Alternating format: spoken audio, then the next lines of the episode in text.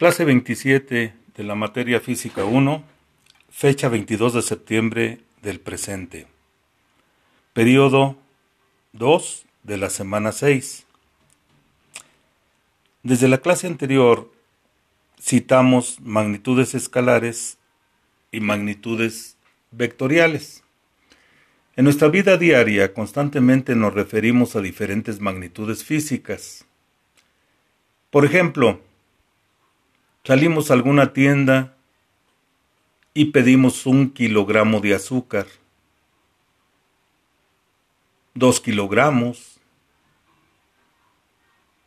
tres kilogramos de arroz.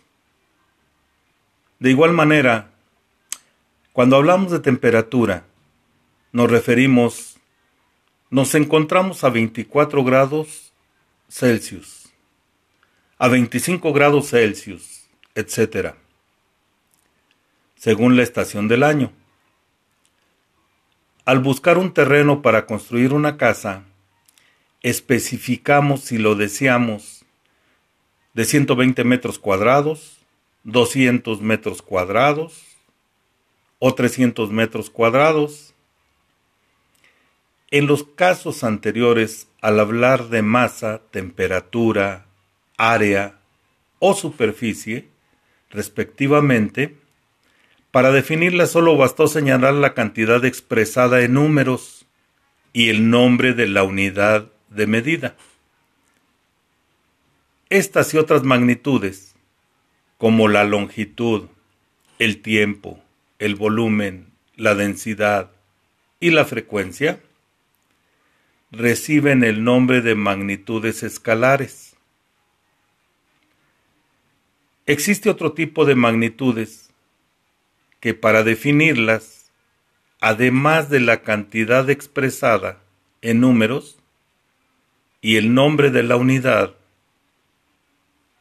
de medida, se necesita indicar claramente la dirección y el sentido. A estas magnitudes se les llama magnitudes vectoriales. Pero antes de adentrarnos a las magnitudes vectoriales y a las magnitudes escalares, vamos a citar unos conceptos que son básicos para la comprensión de dichas magnitudes. Vamos a definir por lo pronto como número uno, vector. Vector es el segmento de recta dirigido y se representa con una flecha, la cual indica la dirección y el sentido. El concepto número dos, escala de un vector. Es la representación de un vector de gran dimensión en una cartulina o en una hoja de libreta, ya que, por ejemplo, si hablamos de un cable de 100 metros, lo podemos representar a escala en una hoja de papel. En lugar de dibujar 100 metros de línea, pondríamos simplemente 10 centímetros. Ahí estaríamos hablando de una escala, un centímetro igual a 10 metros. El tercer concepto, vectores coplanares. Son vectores que se encuentran en un solo plano, es decir, en el mismo plano. A eso se les llama vectores coplanares. El cuarto concepto, vectores no coplanares.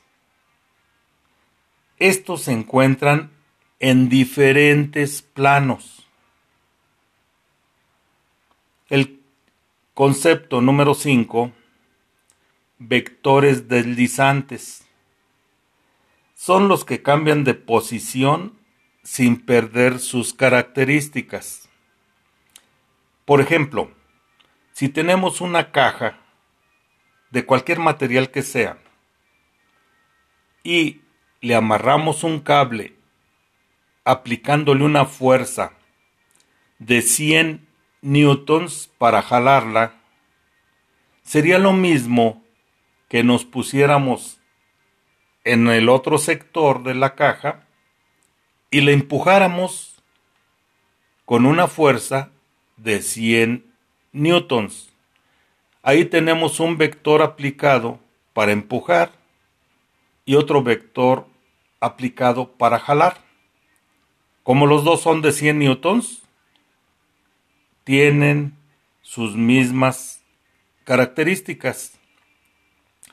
La caja la van a empujar o jalar con la misma fuerza. Esos son los vectores deslizantes.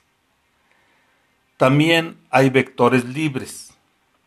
Los vectores libres son vectores independientes y no se localizan en un solo punto fijo en el espacio. Esos tienen diferentes posiciones.